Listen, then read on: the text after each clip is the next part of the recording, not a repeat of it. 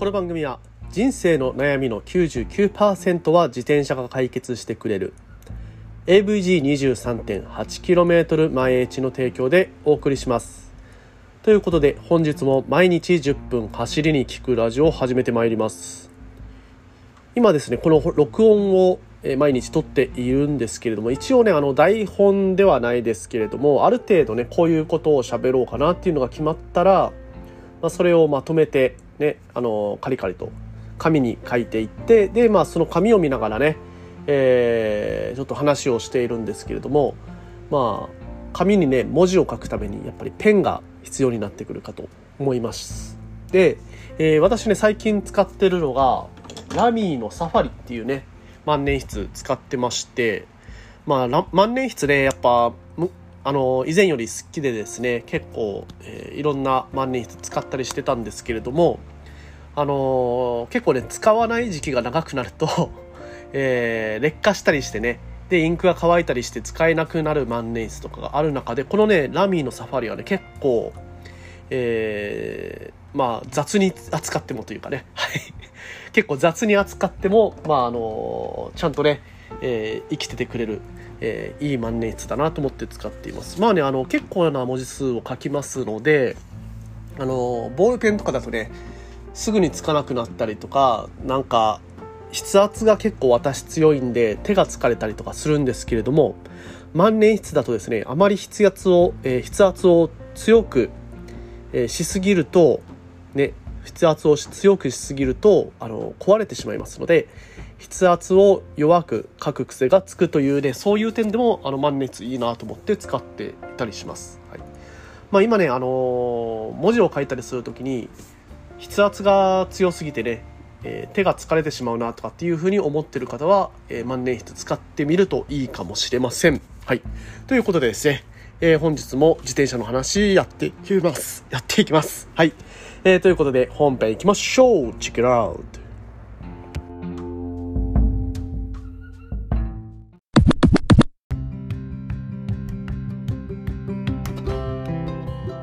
はい。ということで、改めましておはようございます。森健でございます。沖縄で自転車ガイドですとか、自転車のサークルの運営、そして AT ツアーのコーディネーターとして活動しております。ということでですね、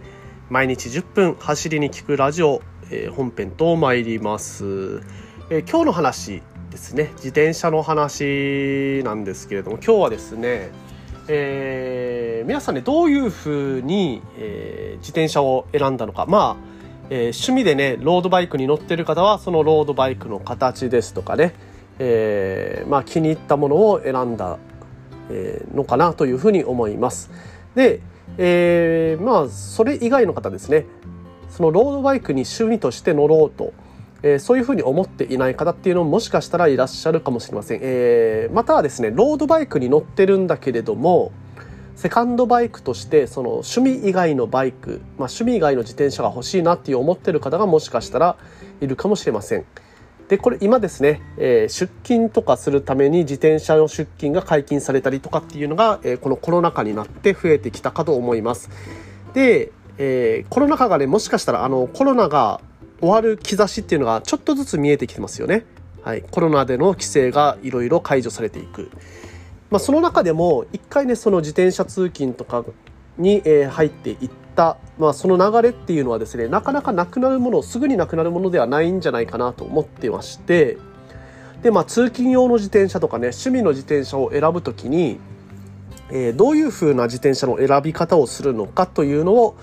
ちょっとね、えー、改めて深掘りして考えていきたいと思っています。はい。まあ、あなたにぴったりの自転車ってどういうのなの？とね、えー、まあ、あの、今回はですね、一般のシティサイクルにするのか、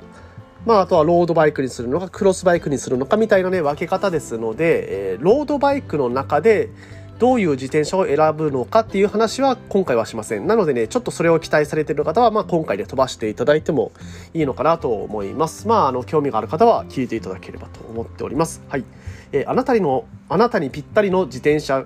を選びますと。えー、用途予算、えー、そこから選んでいくと、どういう自転車に行き着くのか。ということで今日は話をしていきたいと思っております。はい。まあ、あの先ほども言いましたように、まあ、ちょっとね絞らないとあの自転車って本当に多種多様すぎてこの10分間では話せないなというところで、まあ、まずはね通勤用の自転車として使うにはどういう自転車を選んでいくのがいいのかなと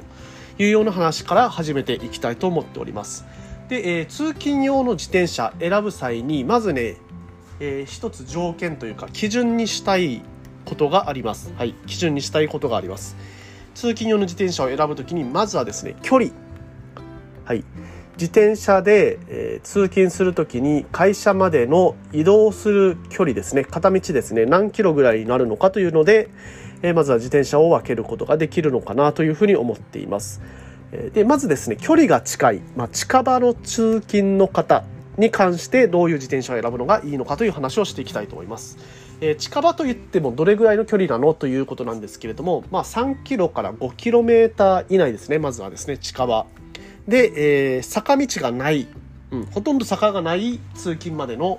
えー、3から5キロ、はい、それぐらいの時には、え、どういう自転車選ぶことができるのかというのをまずね言っていきますと、えー、ママチャリとかね、はい、ミニベロですねあと折りたたみ自転車も、えー、選択肢に入ってくるかと思います。まあ、これはどうしてかっていうと,、えー、と3キロから5キロの距離だとそんなにね、あのー、早く進まなくても早く進んでもゆっくり進んでも変わらないっていうのがあります。まあ、あの3キロから5キロぐらいの距離だときっとですねあの信号が多い街中を通っていったらすぐに着くような距離だと思います。ですのでロードバイクだったとしてもママチャリだったとしてもその信号で止まってる間にねあの同じぐらいの速度にも鳴らされていってしまうと。いうことを合わせてもあんまりね速さっていうのは必要ないのかなっていうのがありますどちらかというとね快適さとかねえー、あとあの荷物を詰めるカゴとかねそういうのの方が必要になってくる可能性が高いかなと思いますね、まあ、ママチャリミニベロ折りたたみ自転車とかね、えー、気軽に乗れる、えー、そしてですねあの盗まれづらいというかねあんまり高価で高価でないものがいいのかなというふうな気がしてます。はい。まああのね低価格帯のものだものだとあの盗まれる確率っていうのも少なくはなってきますのでね。はい。ということで、えー、近場の平坦だと、えー、ママチャリミニベロ折りたたみ自転車あたりがおすすめでございます。で近場近場は近場でも坂がある場合ですね、えー、坂がある場合はですねやっぱりねママチャリとかねえー、ミニベロ折りたたみ自転車では結構ねきついとこがあります。まあ、変速が足りないとかね、えー、ギアが足りないということになってきますので、えー、そういった場合は電動アシストママチャリとかね、えー、電動アシストのミニベロあとクロスバイクとかねマウンテンバイクっていうのも選択肢に入ってくるかと思います。でですね、まあ、あの、ここら辺の自転車であれば、大体ね、予算は1万から5万ぐらいでいけるかと思います。ただしね、あの、電動自転車は10万円ぐらいしますので、まあ、そこはね、要検討なのかなと。どれぐらいね、楽に通勤したいのか。えー、まあ、あの、バイクを買うか、車を買うか、自転車を買うか、ね、自転車を買うことによって健康にもね気を使うことができるっていうプラスの点がありますのでそれをどれぐらい重要視するかっていうところも合わせて考える必要があるのかなというふうに、え思います。はいまあ、まずね近距離の場合通勤近距離の場合を話していきました。で続いて通勤の中距離の場合ですね中距離というのは大体どれぐらいの距離かっていうと大体ですね10キロぐらいの距離かなまあ、10キロ近辺、えー、通勤で、えー、行きますというような場合はどういうものを選んだ方がいいのかというとですね。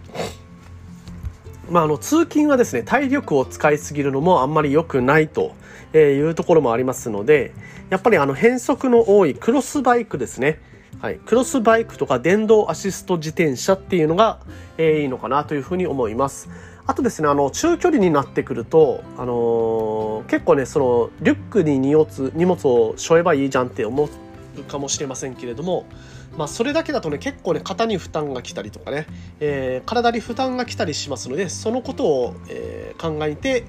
まあ、あの電動アシスト自転車でねカゴがついてるものとかね、え、クロスバイクもですねカゴとか泥よけつけることができますのである程度のね天候が急に悪くなった時でも、えー、なまあ綺麗な状態でね会社につけるとドロドロの状態にならずにつけるという利点がありますはいで、えー、最後ですね長距離のね長距離の出勤ね、えー、長距離ってどれぐらいかっていうと20キロ以上の距離を出勤すると。えいう方はどういう自転車を選んだ方がいいのかというとですね、やっぱりね、ここはね、ロードバイクですね。えー、毎日40キロ往復でね、乗るってなると、結構ね、クロスバイクだときつかったりするんですよね。なので、やっぱりあの、背中に背負えるぐらいの荷物の量に制限できるのであれば、ロードバイクで20キロ出勤するのはもしかしたらありなのかなと。まあ、1時間ぐらいね、自転車だとかかるかなというふうに、え思っていただけたらと、え思っています。はい。で、えー、続いてですね、自転車の選び方、趣味で走る場合ですね。趣味で走る場合は、えー、まあ、自転車の速度域、あとね、どれぐらいの距離かっていうので選ぶ自転車が変わってくるかと思います。はい。まあ、まずですね、えー、趣味で走る場合、ゆっくり走る。あとで、20キロ以内ぐらいのライドが中心になると。えー、こういう方はですね、クロスバイクがおすすめでございます。はい。あとですね、まあ、えー、もしかしたらね、この先、そういうね、ゆっくり、え、近場を走って、えー、っていうのが基本になるんだけれども、もしかしたらね、あの長距離も乗りたいなっていう、まあそういう走り方をする可能性があるなって思われる方は、えグラベルロードとかね、ちょっとタイヤが太めのロードバイクを選ぶのもありかと思います。はい。で、続いてね、えー、速く走ったりとかね、あと50キロを超えるライドが中心になるという方は、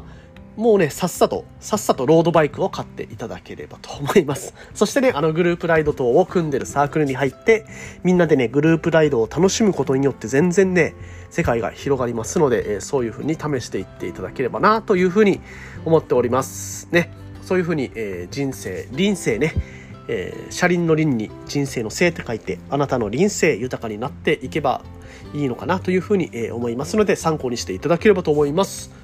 毎日10分走りに聞くラジオでこういったような自転車に関する tips 等を毎日10分話しております。まあ、今日の話で面白かったなとか役に立ったなと思った方はぜひともフォローしていただいて毎日聞いていただければと思います。で今日はこの辺にさせていただきますがまた明日もお会いしましょう。それでは皆さん今日も気をつけていってらっしゃい。